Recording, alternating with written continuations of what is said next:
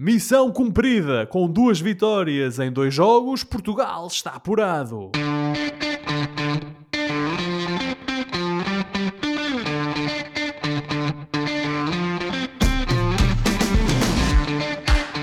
Bem-vindos a uma nova emissão dos Meninos de Ouro, o programa para quem gosta de bola e que está disponível todas as terças-feiras no Spotify, Apple Podcasts, Google Podcasts e em todas as outras plataformas onde se pode ouvir e descarregar podcasts.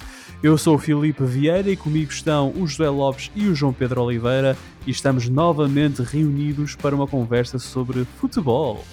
Meus amigos, boa noite, como estão? Quero desde já pedir desculpa pela minha ausência na semana passada mas João Pedro, eu não posso deixar de reparar que cada vez que eu tenho de me ausentar, tu tiras-me o lugar. E, uh, eu não sei. Muito contra não, a minha não, vontade, Filipe. Não sei o que é que é de pensar disso.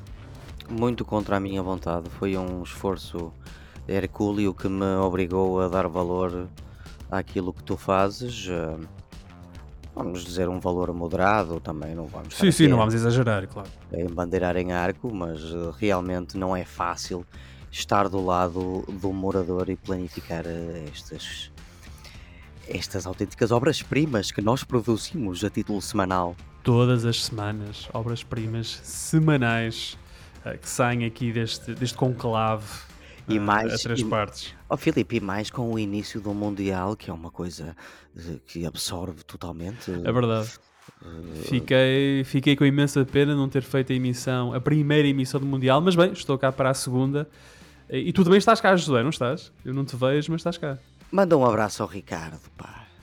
Ia fazer isso no fim, ia fazer isso depois Pronto. do Josué fazer a entrada dele e agradecer ao vasto auditório e tal. Não está sem é... vídeo, o Josué é um gajo até, até nos esquecemos que ele está aqui.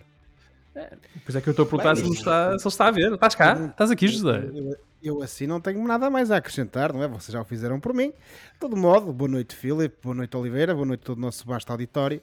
Cá estamos está. para mais uma emissão, não é?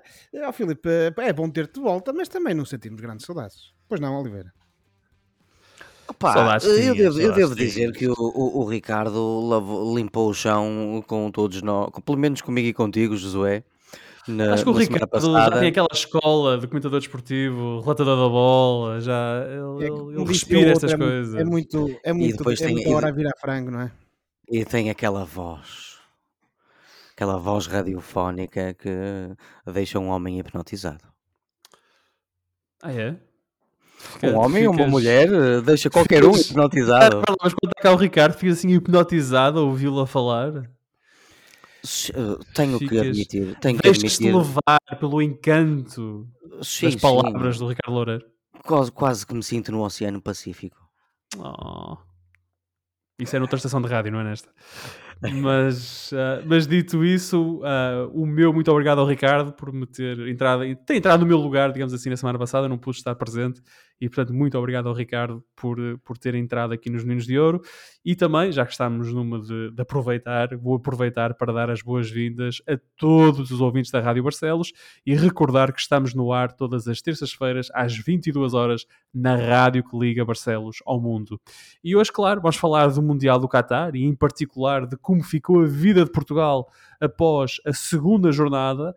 Mas, uh, dito isso, na segunda jornada, vamos agora olhar para os grupos de uma forma muito rápida e vamos começar precisamente pelo grupo Portugal. Ora, Portugal venceu os seus dois jogos, está qualificado para os oitavos de final e, uh, portanto, Portugal é primeiro no grupo H com 6 pontos, segue-se o Ghana com 3, a Coreia do Sul com 1 e o Uruguai com 1.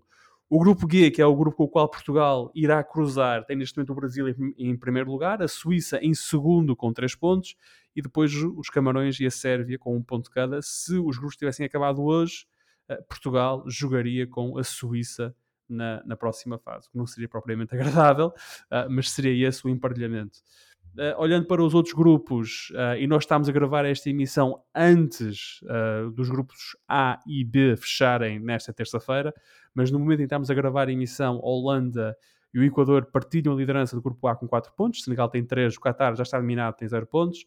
No grupo B, Inglaterra tem 4, está em primeiro lugar, o Irão tem 3, está em segundo, os Estados Unidos têm 2 pontos, estão em terceiros, o País de Gales uh, está em quarto lugar com um ponto. No grupo C, a Polónia tem 4 pontos, a Argentina tem 3 pontos, são os dois primeiros classificados. A Arábia Saudita tem 3 pontos, está no terceiro lugar, e o México tem 1 ponto e está no último lugar do grupo. No grupo D, a França também qualificada tem 6 pontos. Depois temos a Austrália com 3 e em terceiro a Dinamarca com 1 e a Tunísia também com 1. No grupo E, Espanha tem 4 pontos, o Japão tem 3 pontos, os mesmos da Costa Rica. A Alemanha ainda tem uma possibilidade de qualificação, está no último lugar com 1 ponto neste grupo. E no grupo F, a Croácia tem 4 pontos, os mesmos de Marrocos, partilham a liderança do grupo. Em terceiro surge a Bélgica com 3 e o Canadá, já eliminados, tem 0 pontos no grupo F. E, portanto, este é o estado, do, o estado da arte, digamos assim, dos grupos uh, do Mundial. Mas vamos começar pela análise à prestação de Portugal. E foi sem convencer que a seleção de Fernando Santos garantiu a qualificação para os oitavos de final do Mundial. Foi uma vitória por 2-0, com dois golos de Bruno Fernandes sobre o Uruguai. Com essa vitória, uh, Portugal conseguiu segurar um lugar na próxima ronda. São dois jogos e duas vitórias no Qatar mas não se pode dizer que está ali nota artística. Meus amigos, eu confesso-me aliviado pela qualificação, mas continuamos a jogar muito pouco, eu acho. João Pedro, concordas? E se concordas, porquê? Porque nós jogamos pouco? Mas essa é a pergunta que já andamos a fazer há uns anitos, não é? Um, eu já estava à espera. A resposta é a mesma? Dos últimos. É, é, é, é ou seja, a pergunta de facto já temos feito. Como é que esta seleção tão talentosa, toda a gente diz talvez uh, que é uma seleção extremamente talentosa e há quem diga que é a mais talentosa de sempre. Porquê é que joga tão pouco? A resposta é a mesma que era há uns meses atrás? Eu creio que isso passa muito pela, pela forma de jogar do, do Fernando Santos, que é certo que já, já muitas vezes na sua carreira e também em Portugal já teve as suas equipas a jogar bom futebol, mas aquilo que tem sido no global os últimos anos do, do, do estilo de jogo do Fernando Santos na seleção portuguesa são um bocado isto: é um, é um, é um futebol eh, que procura mais estar eh, atento aos erros do adversário do que às próprias virtudes que a própria equipa tem. É um, é um futebol Uh, mérito seja dado, uh, consistente uh, defensivamente, como foi hoje para mim até mais do que foi para mim e se calhar para toda a gente que foi uh, mais do que foi contra, contra o Ghana. Hoje, hoje Portugal uh, defensivamente apesar de alguns momentos de aperto os jogadores de, uh, especialmente da área defensiva responderam bem. Mas sim, é, é, um estilo de jogo. Eu, eu não estava à espera que nós agora fizéssemos uma exibição brilhante contra o Uruguai e ganhássemos por 4-0, ou 4-1, ou 5-2, ou 5-1 ninguém estava, eu acho que nem eu nem, nem, nem ninguém então, estava para lá, vamos, vamos dissipar as dúvidas. Vai ser isto? Vai ser isto. Filho. Isto é o nosso jogo, é isto nós. Vai ser isto. Com, com, com a, a progressão dos jogos, hum, não, não há porque não acreditarmos que a coisa não possa melhorar em termos de, de bom futebol hum, com o tempo. Mas, eh, enfim, o esqueleto da, da, da, forma de jogar é, é um bocado este. Uma seleção com uh, Cristiano Ronaldo, saiu João Félix, Bernardo saiu Silva e entrou o William Carvalho. E a bem da verdade, não, nem, nós nem podemos apontar muito o dedo ao William Carvalho, não. porque o William Carvalho foi dos melhores jogadores do meio campo e até dos uhum. melhores jogadores da, da seleção hoje. Mas este é o estilo do Fernando Santos. Uh, perante a saída do William Carvalho, podia ter posto o o, o Rafael Leão, podia até ter sido não, ainda mais. Do Otávio, ter sido do Otávio. Perdão, perante a saída do Otávio, podia ter posto o Rafael Leão, podia ter sido mais arrojado e ter posto, por exemplo, o, o, o Gonçalo Ramos ou o André Silva, podia, mas não era o Fernando Santos. Portanto, dentro do jogo, que aquilo, aquilo que, o, que o Fernando Santos nos habituou, eu creio que tivemos boa consistência defensiva e saúde ao seu regresso do Pepe, que manda um abraço ao Josué. Fez um, fez um belo jogo de futebol, o Pepe. E, e, claro, o Bruno Fernandes, que foi obviamente o melhor em campo. O futebol é um bocado este. Uh, tivemos também o, o, mérito de, ter um, o, de não termos um Uruguai tão forte como era há 4 anos. O Cavani e o Soares têm 35 anos, já não é a mesma coisa. Ganhamos claro. com, to, com todo o mérito fizemos 6 pontos ao segundo jogo, coisa que eu confesso que até nem acreditava muito. Achava que íamos sair deste jogo com um empate. Portanto, é assim, no final do dia nós só temos é que sair satisfeitos com as o tipo de exibições que nós achamos que a seleção podia fazer, mas que não tem feito. Com isso nós já sabemos há muito tempo que não estamos muito satisfeitos, mas lá está, fica a boa exibição de uma série de jogadores e fica esta qualificação que pelo menos podemos dizer que foi segura. Mas, uh, Josué, uma seleção com Cristiano Ronaldo, Bernardo Silva, Bruno Fernandes, João Félix, Ruben Neves, William Carvalho, João Cancelo, não podia, não podia conseguir estes resultados e jogar um bocadinho melhor? Poder podia, Filipe. Isto é aquela Mas não era a mesma coisa?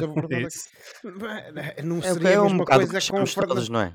Com o Fernando o, o Santos não seria a, mesma coisa. Uh, nós temos sempre esta abordagem bastante cautelosa por parte do, do engenheiro. Uh, hoje, mais uma vez, viu-se isso.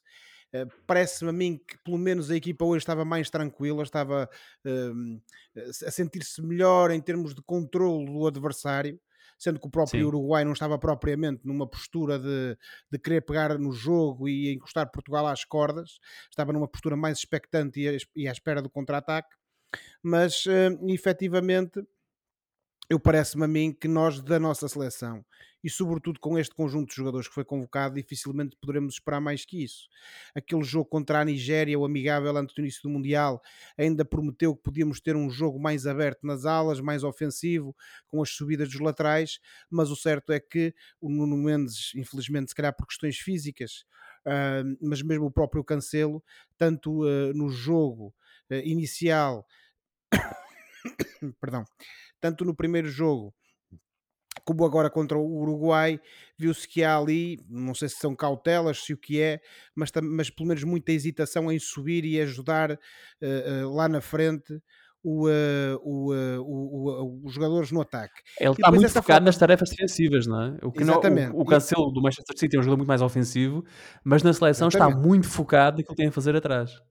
Pronto, e o próprio, o próprio uh, Rafael Guerreiro, quando entrou para substituir o infelizmente lesionado Nuno Mendes, uh, que de facto uh, teve, teve uma, uma, uma, grande entrega enquanto esteve em campo, infelizmente hum, saiu. Valha-nos essa boa substituição que temos Exatamente. à esquerda, se for preciso. Felizmente, Oliveira, tens toda a razão. Ele saiu bastante até emocionado da partida.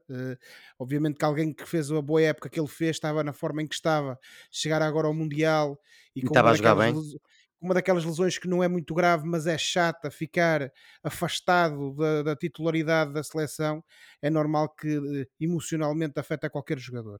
Mas como o Oliver disse bem, felizmente tivemos o Rafael Guerreiro, mas tanto ele como o Cancelo, apenas a espaços conseguiram chegar lá à frente e, um, e, ajudar. E depois isso nota-se no último terço do terreno, em que toda a gente acaba por afunilar muito o jogo não temos essa lateralização. E quando jogamos contra uma equipa, como neste caso o Uruguai, que tem, eh, jogou ali com um meio-campo bastante povoado e, uh, e, que estava numa atitude mais defensiva e também depois com três centrais, torna-se ainda mais difícil uh, penetrar dentro da, da, área do Uruguai com perigo. E isso notou-se, porque ofensivamente parece-me a mim que Portugal uh, é verdade que marcou dois golos, um de penalti, um, ehm, e depois há aquele golo que inicialmente atribuído ao Ronaldo, que acabou por ser depois considerado como sendo da autoria do Bruno Fernandes, já na segunda parte, mas Portugal, tanto na primeira como na segunda parte, não foi uma equipa de grandes oportunidades de golo. Uh, e portanto, esse aí parece-me que, a meu ver, é o, pro, nosso problema atualmente. Uh, defensivamente estamos mais estáveis, estamos Sim. mais controladores, como eu referi há pouco, não vou estar agora a repetir, mas ofensivamente ainda temos muita pouca produção. E depois há aqui uh, uma, dois pontos que eu queria fazer e com isto concluo, Filipe. Primeiro, o Cristiano Ronaldo supostamente seria para jogar como o elemento mais fixo lá na frente, o pivô coisa que não se tem visto. Ele deambula por todo o campo, ele, no fundo ele joga onde lhe apetece e penso que a seleção só perde com isso porque perde essa referência.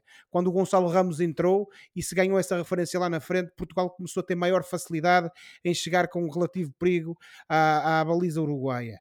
E depois o segundo ponto, e aqui eu também mando um abraço ao Pepe, é só para dizer ao Oliveira que o meu problema não é o Pepe, o meu problema era, era, era um, a capacidade física do Pepe. Felizmente ele está de boa saúde, recomenda-se, e está muito bem ali ao lado do Ruban Dias. Duas coisas que, que, Graças a Deus. Graças a Deus, né? Duas coisas que eu quero abordar agora em função daquilo que vais dizer, José. A primeira, eu também acho que, um, ou seja, há uma possibilidade de tu jogares com uma frente de ataque móvel em que os 3, 4 jogadores da frente vão trocando posição, vão variando. O problema é que na seleção portuguesa isso não acontece porque o Ronaldo sai de posição e não há ninguém que ocupe aquele lugar no meio. E houve, eu, há um lance, e aqui a uh, revelação aos nossos ouvintes: eu e o José vimos o jogo juntos. e há um lance em que uh, o Portugal tem a bola na esquerda, julgo que é o Ronaldo tem a bola na esquerda, está a olhar para a área para ver quem, a, a quem é que ele vai dar a bola na área e não está lá ninguém porque não está rigorosamente ninguém. Era ele que ia estar ali. Uh, estava ele e o, e o João Félix, um ao lado do outro na esquerda, e não estava ninguém no meio. Uh, portanto, acho que esse é um ponto interessante e, e, que eu vou devolver ao João Pedro em relação a será que o Ronaldo deveria ser um ponto a lance um bocadinho mais fixo? Se nós não ganharíamos um bocadinho com isso, com essa referência na área.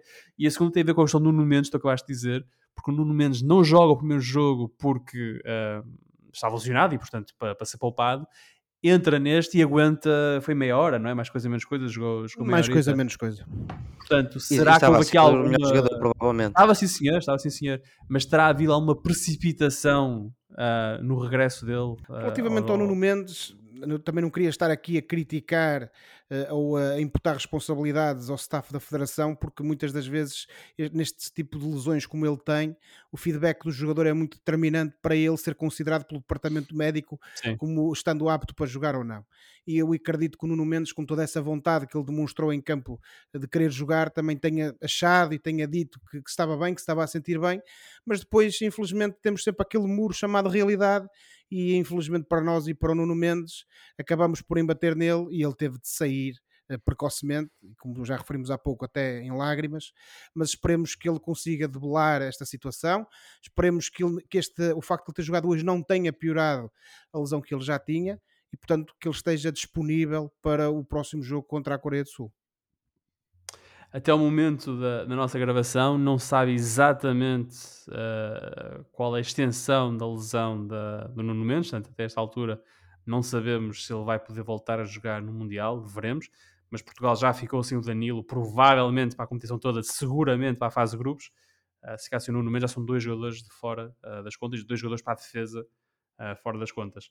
João Pedro, uh, quero devolver a questão do Ronaldo, ou seja, não do Ronaldo em si, o Cristiano Ronaldo, mas do tal jogador referência diária que o Gonçalo Ramos foi nos 10 minutos em que esteve em campo e que percebeu-se também dá jeito aos jogadores terem aquele jogador, aquela referência com quem podem tabelar, com quem podem procurar desmarcações, etc. Sim, mas a, a, a questão de optar por jogar com o Ronaldo também acaba por ser um bocado aceitar o bom com o mau o, o Ronaldo, eh, jogando na seleção, joga, joga até com mais confiança e com mais sentido de liderança do que nos clubes atualmente e acaba por ter essa tentação de, de descer às vezes e ajudar, e às vezes até o faz bem e ajuda defensivamente e ajuda a construir uma jogada, mas de facto, isso fazendo isso, às vezes não vai estar na frente, como é óbvio mas lá está, é aceitar o bom com o mau. Ele continua a ser uma referência diária na mesma e a aparecer na área, tanto que no primeiro golo eh, a ação dele, apesar de não tocar na bola, acaba por ser determinante na, na, na contribuição para o próprio golo, porque ajuda a confundir o, o guarda-redes.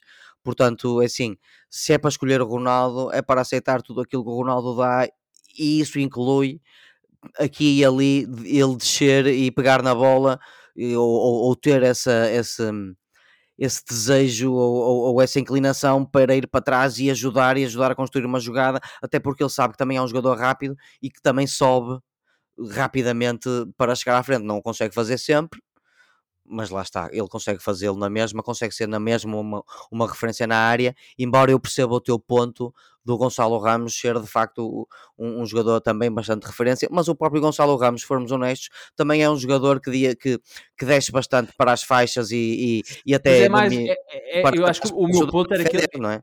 Mas o meu não ponto é, acho que ele era é mais. Como... Sim, eu percebo, mas não é, é mais associativo. Ele joga mais com os colegas.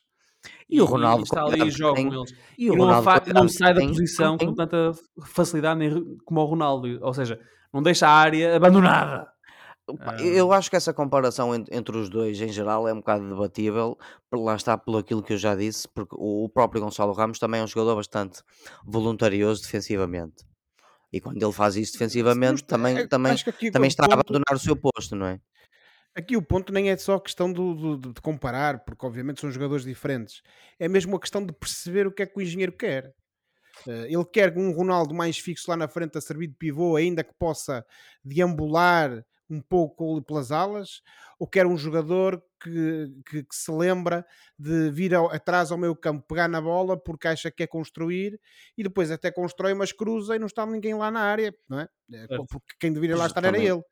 Sim, mas também não A é que o Ronaldo é tenha essa. pegado na bola, não é que o Ronaldo tenha pegado na bola no, no meio campo defensivo e tenha Não, decidido começar a, começar a correr, não é? A Ele já não é faz essa. isso. Sim, não faz, também não pode, Mas na primeira parte ele anda no meio campo. De vez em quando vias o Ronaldo ir buscar a bola no mais meio do campo. eu, eu estou a dizer isto não é porque me lembrei, Oliveira, não sonhei, compreendes? Ah, Há mas- ali um ou outro lance em isso- que ele vem, vem buscar jogo cá atrás, quer dizer, e, ele das duas uma, ou ele é o- Mas- o, nosso elemento lá na frente e deixa a construção do futebol para os laterais e sobretudo para o Bruno Fernandes e para o, para o- e para o, Para o Bernardo. eh, o Bernardo, ou então, quer dizer, se ele quer, se mas é- lá está, se ele tem liberdade para fazer o que lhe já- apetece, isso aí pronto, depois Pronto, temos esse isso, problema isso, que é termos a área completamente despovoada e não termos ninguém pronto dos centrais do, do Uruguai.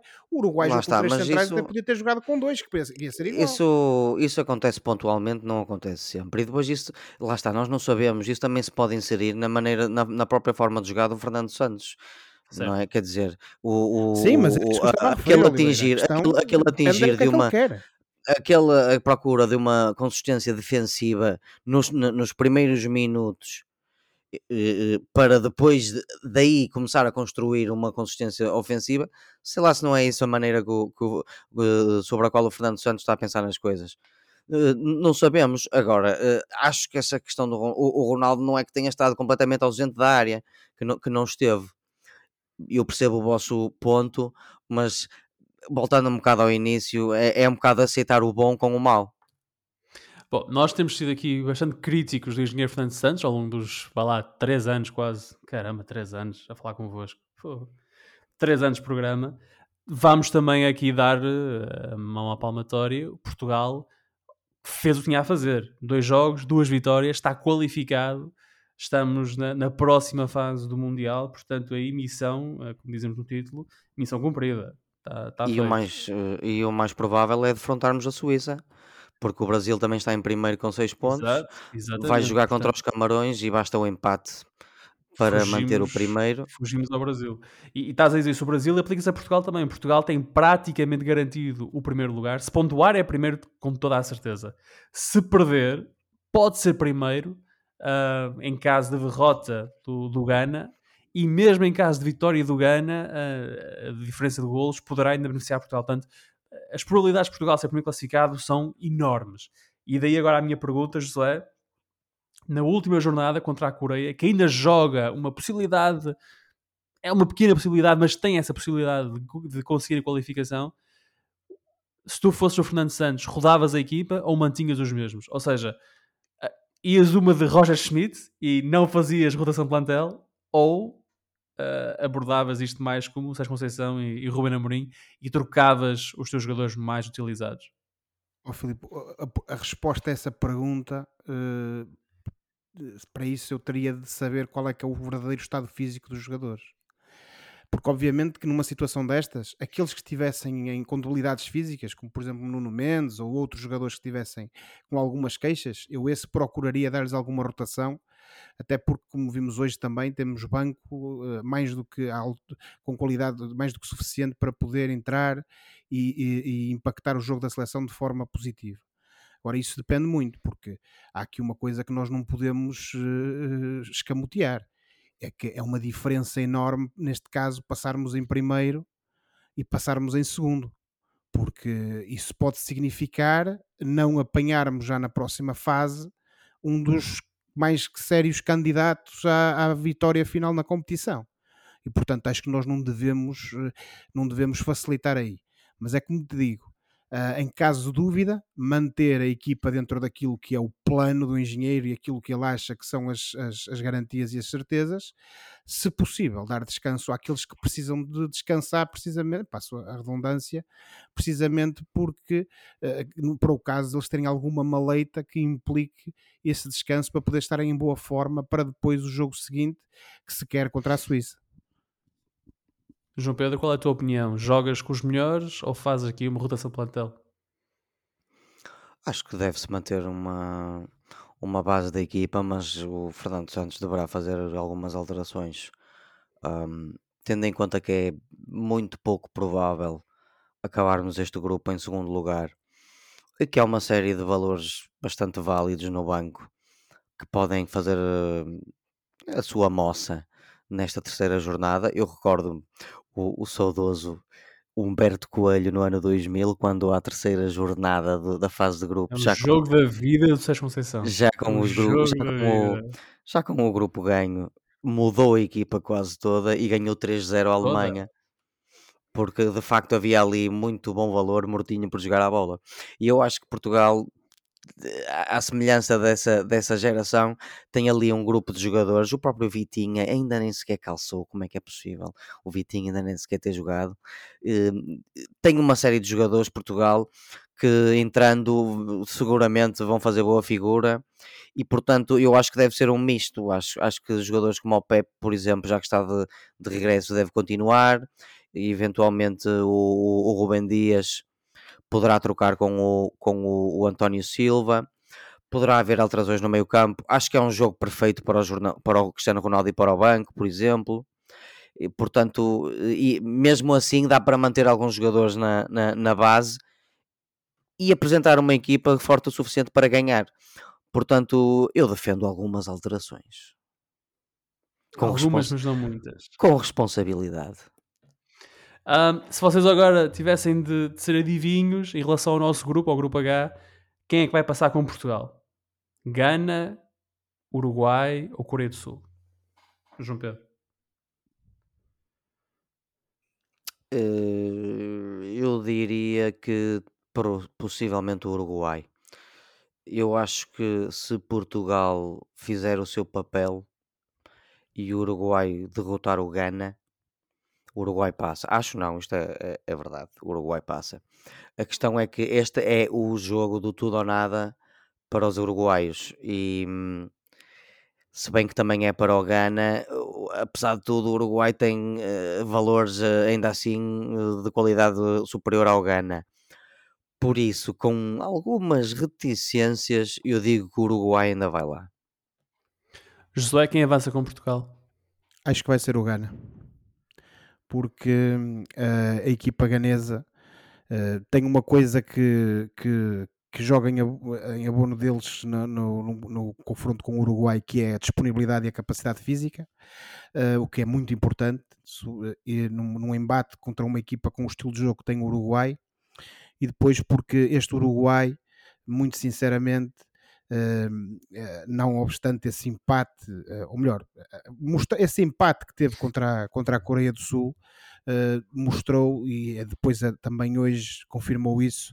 É uma equipa que está muito abaixo da equipa que esteve há quatro anos no Mundial e por, na, da Rússia, e portanto parece-me a mim que vamos ter um jogo muito repartido, muito dividido, sem dúvida. Há ali grandes valores, como disse o Oliveira, na equipa do Uruguai, mas no coletivo, no, na, na, globalidade, eu acho que neste momento o Gana está mais forte e é mais provável que consiga um resultado que lhe permita seguir em diante. Muito bem. Uh, eu também, por acaso, acho que vai ser o Gana. Estou com, estou com esse feeling. Não só porque matematicamente é o mais, é o mais provável, um, mas por, pelos dois jogos acho que o Ghana tem mais, é mais equipa que o Uruguai. Uh, a desvantagem, eu, eu acrescentaria, colegas, do Ghana em relação ao Uruguai é que eu acho que o Ghana é mais uh, inconsistente defensivamente. Certo, Oliveira? E... e o Uruguai ainda não marcou um único gol neste Mundial. É verdade. Estamos aqui a colocar todas as hipóteses e estamos É aqui complicado ganhar jogos de futebol sem marcar gols, isso é verdade. É, É, é sim, senhor, complicado. mas eh, estamos a conversar sobre as possibilidades. Eu acho que este Mundial eh, está para qualquer um, por isso podemos Ok, falar à vontade. ok. Um, vamos fazer este exercício agora para os outros grupos, destacando, obviamente, que uh, os grupos A e B vão fechar uh, após a gravação desta emissão, mas vamos uh, passar os olhos por aqui.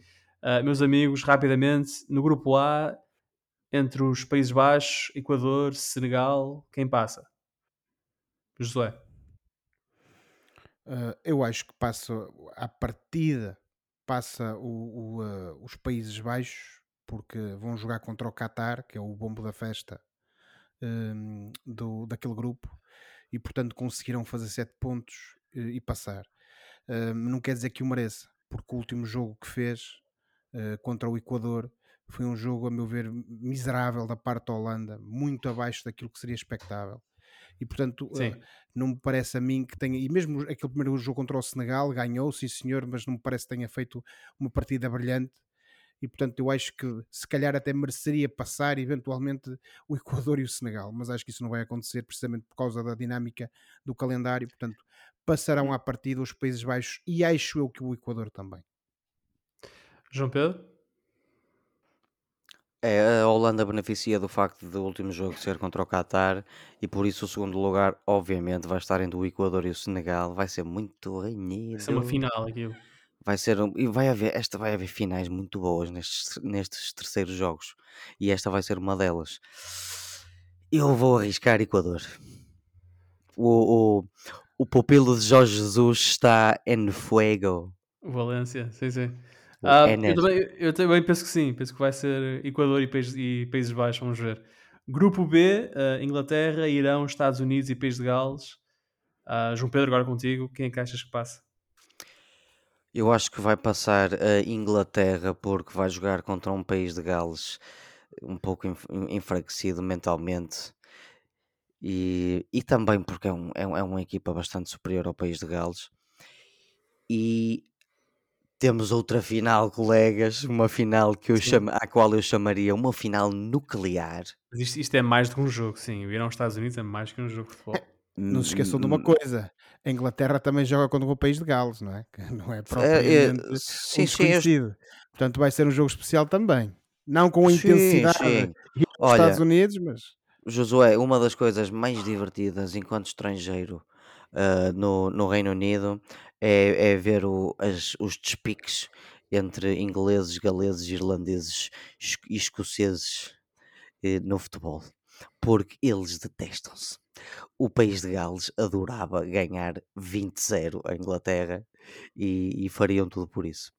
Mas voltando para a parte do segundo lugar e pedindo desculpa ao Filipe Vieira, de na, nacionalidade não só portuguesa como também americana. Eu acho que nesta grande final que ninguém vai querer perder entre o Irão e os Estados Unidos, um, a maior uh, streetwise cred, whatever you wanna call it, do Irão vai sobressair e do Carlos Queiroz e do próprio já, Taremi. Já, já estás com o vai ganhar o Irão. Acho que, acho que vai ganhar o Irão. Já estás Acho que o Irão. Irão. Queres, não, não esquecer uma carta do Queiroz? Não, não. Não esquecer uma coisa: o Irão tem mais um, um ponto do que os Estados Unidos, por isso basta o empate. Sim, os Estados Unidos têm de vencer. Os Estados Unidos têm de vencer esse jogo, o Irão pode empatar e passa.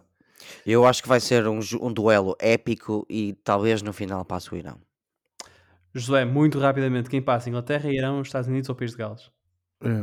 Claramente passa a Inglaterra, isso não tenho grandes dúvidas, porque apesar de ser um jogo ah, também especial, como eu referi há pouco, não me parece que o país de Gales tenha argumentos para derrotar a Inglaterra. Até porque é. os ingleses, tendo em conta a distribuição de pontos nesse grupo, vão querer assegurar uma vitória. Depois, entre Irão e Estados Unidos, eu acho que o Irão tem a melhor equipa. Uh, apesar dos Estados Unidos terem dado uma boa imagem de si próprio no último jogo que tiveram contra a Inglaterra, mas o Irão tem a melhor equipa.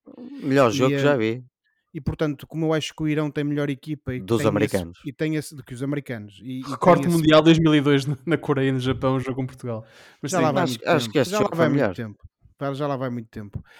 Um, e depois uh, acho que além disso, esse ponto extra que o Irão tem é uma vantagem grande neste tipo de duelos e que pode ditar efetivamente que o Irão passa uh, e sem precisar de ganhar a partida. Muito bem, uh, eu vou contrariar e vou dizer que passam Inglaterra e Estados Unidos. E à hora que isto for para o ar, os nossos ouvintes já vão saber e nós vamos ter Mas, com passado... to- mas esse palpite foi dado com toda a isenção. claramente. E nós vamos, eh, obviamente, ter feito aqui figuras de luzes, porque eles já sabem quem passou e, portanto, e nós de certeza que estamos. De certeza que alguém se enganou nestas previsões. Portanto, amanhã, eh, quarta-feira, saber se há. Ora então, eh, grupo C, eh, e vou-vos pedir eh, síntese e capacidade analítica aqui, ou sintética, aliás, nestas análises. Grupo C, Polónia, Argentina, Arábia Saudita, México. João Pedro, as duas seleções que passam. Polónia e Arábia Saudita. É lá. Isso é que eu gosto. Ela. Isto é que eu gosto. E, e- e bastou uma semana. Agora sim. Uma semana eu estava a dizer que a Argentina era uma das candidatas. Campeão colega. do mundo para Vocês passa a fase de grupos. Sim, senhor. O meu som vira casacas, pá.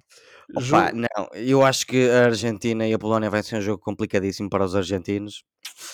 E se houver um empate e se a Arábia Saudita, que fez um excelente jogo no primeiro, na primeira jornada, ganhar ao México, que ao que parece também não consegue marcar golos, vai passar a Arábia Saudita e a Polónia. Where is Messi? Excuse me, where is Messi? Where is Messi? Olha, e eu vou chorar porque eu adoro o Messi e gostava de o ver numa final contra o Cristiano. E é possível, tendo em conta o emparelhamento dos grupos, é possível, sim, senhor. Veremos. Josué, tu? Eu acho que vai passar a Polónia eh, e vai. E a minha dúvida aqui é, é- tem a ver com esta questão do saber se o México vai entregar o ouro ao bandido eh, relativamente. Ao bandido, salvo seja, não é? Relativamente à Arábia Saudita. Este Mundial está perdido para o México, digamos assim, eh, à partida. Um, e portanto eh, há aqui esta questão de saber que postura é que os jogadores mexicanos vão ter eh, diante da, da Arábia Saudita. O jogo Polónia-Argentina vai ser um jogo muito renhido. São duas equipas. Lá está, esperava-se, e eu concordo com o Oliveira, que a Argentina apresentasse melhor qualidade, mas não tem sido o caso. Tem sido salva por rasgos individuais, como ainda vimos na, na última partida contra, contra o México. E portanto, eu, parece-me a mim que o jogo com a Polónia vai ser muito complicado e vai ser muito equilibrado. Portanto, eu aqui não consigo dizer que, que duas equipas é que vão passar, acho que a situação está muito renhida, mas não me surpreenderia, e aqui fica o meu palpite, que passasse a Polónia e eventualmente tivéssemos aqui uma surpresa e passasse a Arábia Saudita, porque até por questões laterais tem acontecido depois do jogo contra o México, não me admiraria que o próprio México desse o jeito, já que está numa Pá, situação bastante atenção, o México, o México pode Saudita. passar. O México pode passar e Sim, portanto mas é muito remota, é muito remota a possibilidade, Oliveira. Tem de marcar É, muitos o- golos. Tem de marcar México- muitos golos. conta com uma vitória da Argentina e depois tem que marcar aí uns 3 Tem de gols, marcar uns, muitos golos. uns 4. Ah, Portanto, E a Arábia eu- Saudita já mostrou Diz. que não é uma equipa tão fraca quanto isso.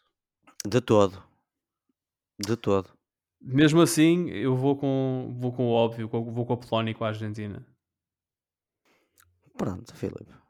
Se calhar és tu que vais acertar. Não consigo imaginar o Messi a não passar a fase de grupos. O Messi e a Argentina. Mas Mas sabes que neste, neste momento, enganado. Filipe, eh, isso, obviamente que isso pode acontecer, mas não é fácil, tendo em conta depois o Não é resultado fácil Arábia passarem. Tem, de jogar o Enzo a titular. Se o Enzo jogar a titular, se calhar. Não, não, não, eh, Oliveira, ele está muito bem no banco, por mim até o mandavam já para casa. pá. É, eu não preciso jogar mas mais. ele é capaz de agarrar a titularidade. Ora, o grupo, grupo D, a França já passou, depois temos a Austrália com 3 pontos, a Dinamarca e Tunísia têm um ponto cada. João Pedro, à partida para a última jornada, temos um França, ah, Tunísia e um Austrália e Dinamarca. Quem passa? Passa a Dinamarca. A a. Dinamarca, a, eh, a Dinamarca vai jogar contra a Austrália. Certo. E a Dinamarca tem uma equipa bastante superior à da Austrália, que apesar de, do comportamento galhardo do segundo jogo, jogaram contra a Tunísia, que também não é uma seleção de grande gabarito, e a Dinamarca tem alguns intérpretes de fino recorte, nomeadamente o Christian Eriksen, e portanto a Dinamarca eu acho que vai passar em segundo. José, muito rapidamente, quem vai com a França? Obriga- vejo-me obrigado a, con- a concordar com o Oliveira, vai ser a França Também e vai ser a A Dinamarca. vida é É tramada. O grupo E, o grupo tal como a Argentina, temos aqui outro colosso em Sarilhos. Grupo E, Espanha 4 pontos, Japão 3 pontos, Costa Rica 3 pontos e Alemanha 1 ponto. Quem passa, João Pedro? Vai passar a Espanha e a menos que aconteça algo épico, uh, vai passar uh, a Alemanha. A Alemanha vai jogar contra a Costa Rica, a Espanha contra, contra o Japão. Japão a menos que o Japão. Ah, meu Deus, estamos, estamos no Mundial, estamos no sítio para as grandes surpresas, como até já tivemos a oportunidade de ver. Mas eu vou aqui pelo óbvio e acho que vai ser a Espanha e a Alemanha. Josué? Eu também acho que a Espanha e a Alemanha, até porque depois do jogo que vimos entre esses dois colossos europeus, mostrou-se que de facto a Alemanha não continua, não, não deixou de ser aquela equipa importante que é, independentemente da, daquele primeiro resultado que teve contra o Japão menos positivo. E Fez uma grande segunda tendo... parte contra a Espanha.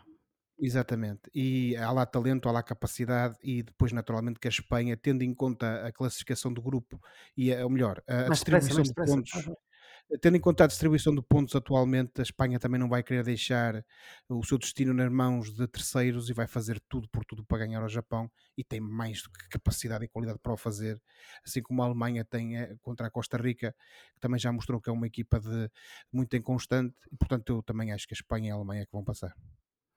Também acho que a Espanha e a Alemanha, embora fosse interessante, eu ainda penso que há ali uma possibilidade do Japão passar, mas vamos ver, vamos ver. Grupo F uh, é outro grupo que tem já uma equipa afastada, que é o Canadá, mas temos Croácia e Marrocos com 4 pontos e a Bélgica com 3. João Pedro, última jornada, temos um Croácia-Bélgica e um Marrocos-Canadá. Quem passa? Croácia e Marrocos. É o que me está a parecer o, o Vertonghen já devolveu a atacada ao, ao Kevin De Bruyne. Devolveu ao Kevin De Bruyne. Portanto, o Kevin De Bruyne perguntaram-lhe eh, quais as hipóteses de serem campeões. E o Kevin De Bruyne disse: No chance, não há hipótese, somos demasiado velhos. E no final da derrota, frente a Marrocos, o Vertonghen disse: Opá, se calhar estamos demasiados velhos na frente também para atacar. Não sei, a mim, sendo que o Marrocos vai jogar com o Canadá, que já não tem nada para, para disputar, parece-me que vamos ter aqui uma surpresa que vai passar a Croácia e Marrocos, porque eu não vejo a Bélgica a ganhar esta Croácia também. José? Eu acho que passa Marrocos, não há grandes dúvidas. A seleção marroquina no jogo contra a Bélgica mostrou que tem qualidade e, sobretudo, tem aqui uma oportunidade histórica de passar à, fase a eliminar do Mundial o que para uma equipa como Marrocos é sempre um alento enorme. Portanto, eu acho que eles, e tendo em conta que o seu adversário é o Canadá, acho que o Marrocos vai ganhar, vai fazer 7 pontos e vai passar. Entre a Bélgica e a Croácia, estamos a falar de, no fundo, parece um jogo entre dois lares de idosos. Uh, é o vice-campeão do mundo e o terceiro classificado do Mundial 2018. Exatamente, mas estamos a falar é de dois plantéis bastante envelhecidos na globalidade um, e, uh, portanto, não, e nota-se também por essa troca de galhardetes que o ambiente na seleção belga não será o melhor. Uh, eu acredito que a Croácia terá aqui mais capacidade para eventualmente ganhar a Bélgica e então acompanhar Marrocos para a próxima fase de, do Mundial. Eu também vou com Croácia e Marrocos. Grupo G, Brasil, Suíça, Camarões e Sérvia, sendo que a última jornada um Brasil, Camarões e um, Sua, um Suíça, Sérvia. João Pedro? Olha, Filipe, este foi. O Brasil já passou, diga-se. O Brasil já, tá, já passou. É quem veio com o Brasil. Isso é verdade. Uh, este é um dos grupos mais difíceis deste Mundial e dos mais prazerosos. Estas quatro equipas presentearam-nos com excelente futebol. Suíça, Camarões e Sérvia mereciam passar.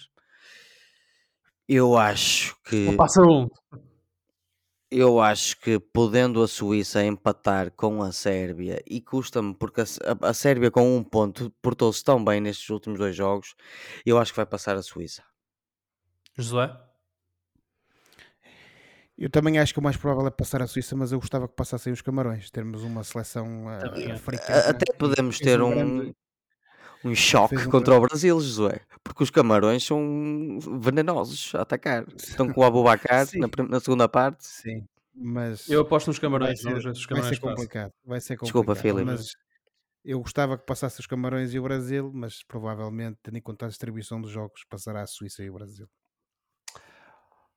Ora, aqui está a nossa muito longa previsão sobre quem vai passar a fase de grupos. Na próxima emissão vamos ver uh, quem acertou, quem errou. Aliás, na próxima emissão já vamos ter equipas afastadas uh, dos oitavos de final, mas uh, veremos então qual é que vai ser o nosso registro em termos de previsões acertadas e erradas. E avançamos para um bocadinho de atualidade nacional. E para quem anda distraído, a taça da Liga anda por aí. Mais ou menos, quer dizer, jogos dispersos realizados apenas quando a Sport TV não está a dar um Mundial. Uh, alguns grupos já têm dois jogos, há outros que têm um jogo ou uma jornada, e há outros que ainda nem começaram sequer. Uma prova uh, para ser levada a sério, portanto. Ora, no grupo C, o Benfica e o Moreirense lideram com 6 pontos e vão decidir a qualificação na última jornada, que se joga a 17 de dezembro. No grupo, no grupo D, o Braga está na frente após vitória sobre o Trofense. Após uma jornada tudo empatado no grupo A, o grupo do Porto, com dois empates uh, na ronda inaugural. Daniel Souza venceu o seu primeiro jogo em casa pelo Gil Vicente, 2-0 com o Nacional, e lidera o grupo E com 4 pontos. E o Sporting apenas entra em campo na quarta-feira. Uh, meus amigos, muito rapidamente, porque esgotamos muito tempo do Mundial, uh, vale a pena destacar alguma coisa desta taça da Liga? Vocês têm prestado atenção? João Pedro, tens visto algum jogo? Oh, Filipe, vi o Braga no outro dia. Viste o Braga contra o Vence? Vi pinceladas do Porto e algumas pinceladas do Benfica. Um, Mas não, é, não, não é para se levar a sério isto, pois não? É assim uma prova. É assim, pelos 11 apresentados, a coisa não é assim tão diferente o, o, o Benfica tem apresentado um plantel perfeitamente capaz de competir com todas as outras equipas. O Braga é igual, o Porto é igual. Abaixo, mais da organização, da abaixo, abaixo dos, dos, primeiros quatro portugueses, os outros pouco ou nada são afetados pelo, pelo Mundial. Eu acho que isto é mais uma é a perda de mediatismo, porque as pessoas acabam por não ter paciência para a taça da Liga, porque está uh, a dar em pleno Mundial, do que propriamente um, a perda de importância da competição. Ainda assim, tivemos quase 40 mil pessoas no Estádio da Luz, ou mais de 40 mil pessoas no Estádio da Luz no, no sábado, para o jogo na Porque, apesar de tudo, é mais barato do que ir ao Qatar. E, portanto, sendo Lisboa uma cidade com muita é gente, com muita gente que também eh, estamos a falar neste, neste caso de adeptos de futebol que sentem falta do seu clube, estamos a falar da capital do país, portanto há mercado, continua a existir, portanto faz sentido que estejam 40 mil na luz para ver o Benfica Penafiel. Peço desculpa estar-me a rir, mas é, faz sentido. Um, eu acho que. Acho que foi uma das uh, maiores assistências de ser na taça da Liga. Foi assim uma coisa. Não, não é, uh, por mais bizarro que todo este cenário esteja a ser, eu não acho que a coisa esteja totalmente desprovida de sentido e não acho até que a taça da Liga tenha perdido uh, uh, grande uh, competitividade ou, ou, interesse, porque até ganhou em competitividade. Eu recordo que o Porto vem de dois empates. Aquilo que me faz mais espécie é depois o outro assunto que não sei se, se vamos ter tempo para falar, que é o assunto da, da futura configuração da taça da Liga. Do Final Four? Bem, se o Josué não tiver muito para dizer, podemos falar um bocadinho disso ou deixamos para a próxima semana. Como é que é, Josué? Um só de pão. Não, eh, não há muito a acrescentar. Eu acho eu sou muito sincero. Apesar do meu amor pelo Benfica, eu, eu nem sequer sabia que o Benfica ia jogar no sábado. Eu percebi-me disso porque uh, acabou o jogo do Mundial e voltou a vermelha. E, e... acabou o jogo do Mundial e apercebi-me que ia começar o Benfica. Uh, até foi mais isso, obviamente, que tive maior interesse em ver aquele jogo triste em vários sentidos uh, do Futebol Clube do Porto contra o Mafra, mas isso são contas de outro rosário.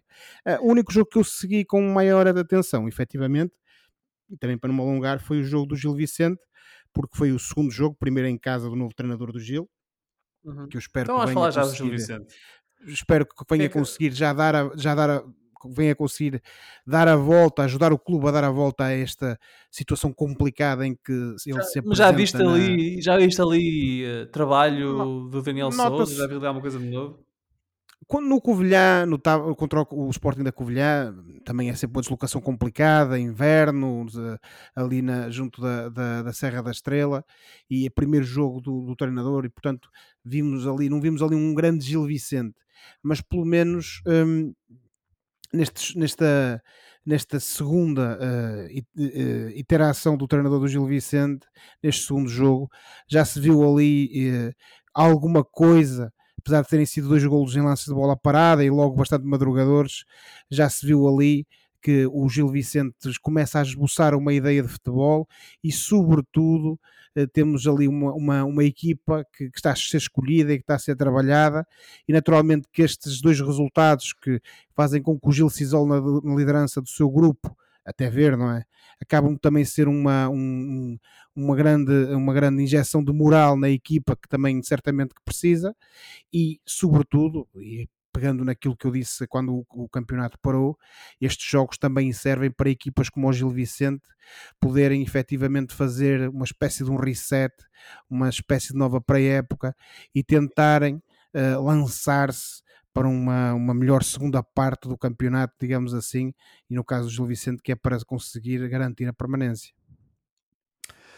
Olha, nós vamos então acompanhando a taça da Liga, vamos fazer como os outros adeptos do futebol em Portugal e vamos vendo por aí entre, por entre jogos do Mundial um, e vamos ver o que é que Gil, Braga, Benfica, Porto e Sporting em particular fazem nesta, nesta prova.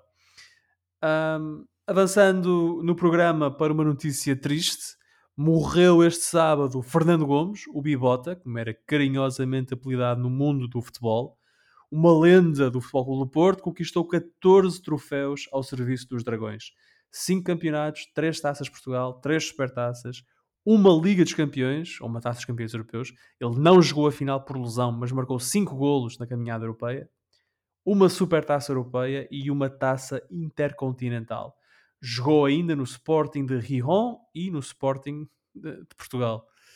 Pela seleção jogou no Euro 84 e no Mundial de 86 e registrou 13 golos em 48 jogos. O antigo futebolista lutava contra um cancro no pâncreas desde 2019, tendo sofrido recentemente um AVC. Uh, ah, Peço-vos, uh, José, João Pedro, João Pedro, posso começar contigo, uh, uma, uma breve reação à morte de alguém que deixou marca no futebol e não só, não é? Também em termos de humanos. muita, gente, muita gente elogiar Fernando Gomes enquanto homem, não só enquanto belo jogador de futebol que foi. É verdade. Eu, que nunca fui nada nem ninguém neste nesta vida do, do, do futebol, tive o acaso cósmico de conhecer o Fernando Gomes, não no Porto, mas em Lisboa. Eu tinha vinte e poucos anos e lembro-me de, na altura, ficar siderado e pensar: eu tenho que ir cumprimentar este homem. E, e fui cumprimentá-lo, ganhei coragem e tive a conversa um bocadinho com ele. E de facto, aquilo que se diz nos média, aquilo que as pessoas que são próximas dele dizem, parece ser mesmo verdade. Porque eu senti isso na maneira como ele me tratou. O homem era simpaticíssimo, educadíssimo, era uh, atencioso. E estou só a falar do homem. O futebolista, já tu mencionaste, Filipe, ele foi uma espécie de pai de Nuno Gomes, porque o, o, o perfil de, de, de, de, futebolista que o Nuno Gomes se tornou foi um bocado baseado naquela sua eh, comparação que, que, faziam com o, com o, o próprio Nuno Gomes. Ganhou Aliás, o Gomes vem dali. O Gomes vem do Fernando Gomes, Nuno, não é Gomes. O Nuno Gomes é Ribeiro, não é? é Ribeiro, sim. E aquilo era uma. O Gomes era alcunha. Foi um, foi um homem que é um bocado anterior à minha geração, mas uh, os dados que nós temos hoje e aquilo que nos contam os nossos pais, etc., foi que de facto foi um grande ponta de lança. Nós vemos isso nos vídeos que estão disponíveis na, na internet. Era, era o Bibota, foi duas vezes melhor jogador um, da Europa. Olha, foi, quando eu o conheci, as palavras que me saíram da boca foi: eu não poderia deixar de vir aqui e dar um passou bem ao Bibota. E o homem sorriu e disse: com certeza. E, e, pronto, de facto era o Bibota para toda a gente. É, é, mais um, um, momento triste de, de, daquele tipo de pessoas que nós não gostamos de ver uh, partir e, portanto, saudar o, o, o Futebol Clube do Porto pela, pela, pela homenagem bonita e, obviamente, a família dele e toda a gente que gosta do, do, do futebol e que gostava claro. do, do Fernando Gomes, perdeu-se aqui um, um, além de um, de um craque, um, um, excelente ser humano. Ele tinha 66 anos, uh, faleceu com 66 anos. Nos dias de hoje uh, podemos dizer que partiu cedo demais. Partiu cedo demais, de facto. Uh, José, queres acrescentar alguma coisa ao que disse o João Pedro? Olha, Filipe, apenas sinal de ser o aspecto humano. Uh, de facto, uh, sobretudo num futebol tão dividido como é o nosso em Portugal, raramente encontramos assim figuras que são consensuais e que merecem o elogio e a, e a, e a admiração de todos.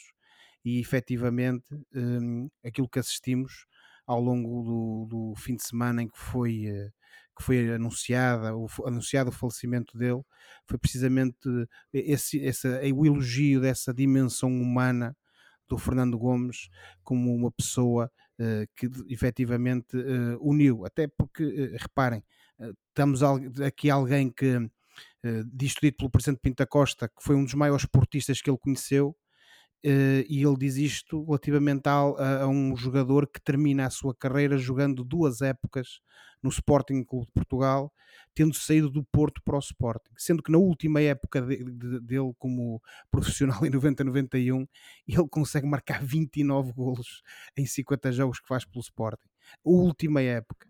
Não é qualquer jogador que faz isso.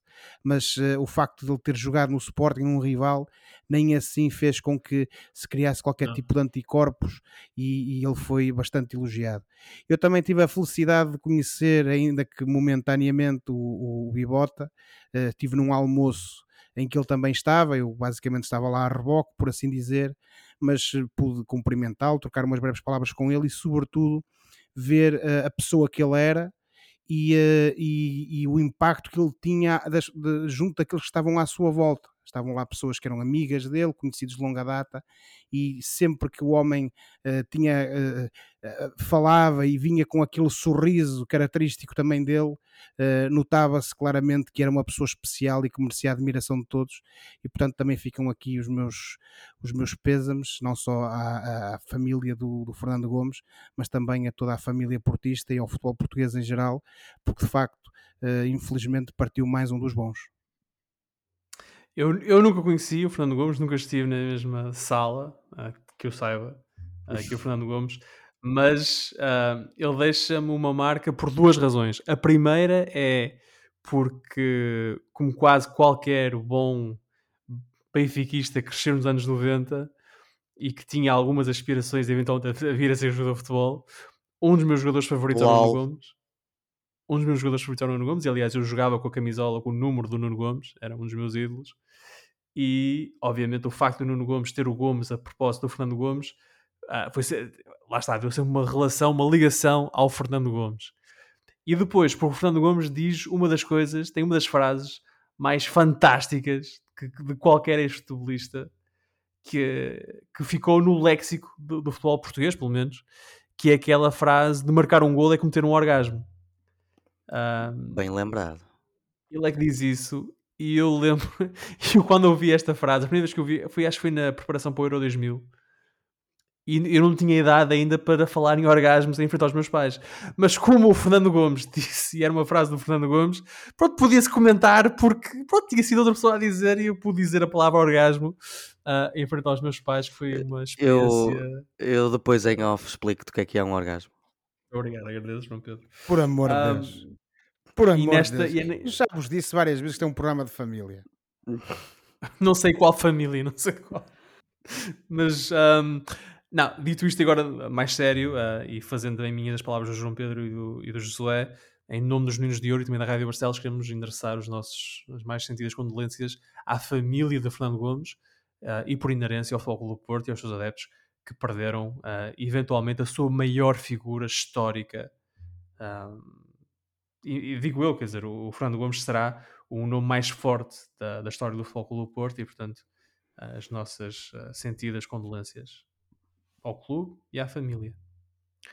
E com isto, está na hora do Fora de Jogo, momento do programa em que olhamos para o que se passa fora das quatro linhas e oferecemos recomendações ou sugestões aos nossos ouvintes. E João Pedro, uh, começo contigo rapidamente. O que é que tens para sugerir? Muito rapidamente, ao que parece, há uma nova plataforma de stream em Portugal chamada Showtime. Mais uma. Mais uma.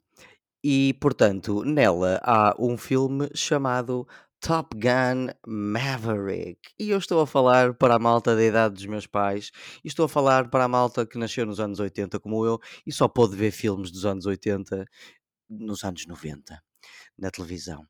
E, portanto, esta é a sequela do filme mais visto de, de 1986, o Top Gun, e, encontra-nos 30 anos depois o nosso herói, que é o Tom Cruise, um, a continuar a chatear os seus superiores, mas a ter que re regressar à base onde tudo começou para ensinar novos uh, recrutas muito bons, aviadores, um, a combater uh, em combates aéreos numa, numa missão que vai acontecer. Isto é um excelente piscar de olho ao anterior, acho que eles jogaram bem com a coisa, mantêm a música do Highway to the Danger Zone, uh, infelizmente para muitos, mas não para mim. Kenny Loggins. A, a música Take My Breath Away já não aparece neste filme, mas ele faz uma boa ligação para com o passado, entra o filho do melhor amigo do Tom Cruise, também há espaço para o próprio Val Kilmer, que, confesso, eu que cresci a ver filmes de muita gente e do Val Kilmer também, custa-me um bocado ver como o homem está, ele que sofreu recentemente com o cancro, uh, não é fácil, mas é, é, um regresso bonito e adequado. Pá, e o filme, para um filme mainstream, com uma excelente televisão e com aquela ligação ao primeiro filme, eu acho que vai, acho que muita gente gostou, as bilheteiras dizem isso, eu também apreciei e portanto é o Top Gun Maverick e está na Showtime. Só uma pequena correção, isto estreia no dia 22 de dezembro na Sky Showtime, é essa a plataforma. Muito bem, e tu José? Filipe, muito rapidamente, recomendação musical, neste caso o mais recente álbum do Boss, Bruce Springsteen, Uh, não é um álbum de originais, é um álbum de versões, digamos assim. Um, é, é, Chama-se Only the Strong Survive, é o novo álbum de Bruce Springsteen e sucessor de Letters to You de 2020, que penso que tu até já recomendaste aqui há algum tempo. Uh, estamos perante um álbum que é uma coleção de versões de música soul, uh, obviamente que ao jeito do Boss, e que celebra clássicos lendários da Gamble Huff, da Motown, Stax e outras, entre outras editoras muito conhecidas de música soul e da, dali da cena de Detroit. Uh, temos aqui uh, os, os, suspeitos do costume, voz de Bruce, Bruce Springsteen, o seu produtor de, de sempre, Ron Aniello, e também uh, toda a malta de, Street Band, que também marca aqui ponto. portanto, saiu agora em novembro, este álbum especial e mais natalício, digamos assim, do Bruce Springsteen, também é tempo de eventualmente ser uma prenda para a quadra natalícia. E aqui fica a minha recomendação, que pode ser comprada ou ouvida nas plataformas digitais: Only the Strong Survive, Bruce Springsteen. O Josué com o Boss. Ora, o meu fora de jogo desta semana é inspirado em Fernando Gomes. O Bibota nasceu em 1956 e então eu tive a curiosidade em ver qual foi a canção do ano para a Billboard, né, uma revista americana um, que anda uh, a dizer quais são as canções mais populares nos Estados Unidos desde 1913. Ora, vocês querem tentar adivinhar qual foi a canção mais popular de 1956? Muito rapidamente. Tirem alguma coisa para o ar. Put your head on my shoulder. Não. Não. É, sei lá, 56 aí qualquer coisa do, do Elvis ou algo do género, não faço ideia. Estás perto, estás perto. Uh, Love Me Tender, uh, ah. de Elvis Presley, muito popular de 1956. O tema foi composto dele, por. Então. Sim, sim.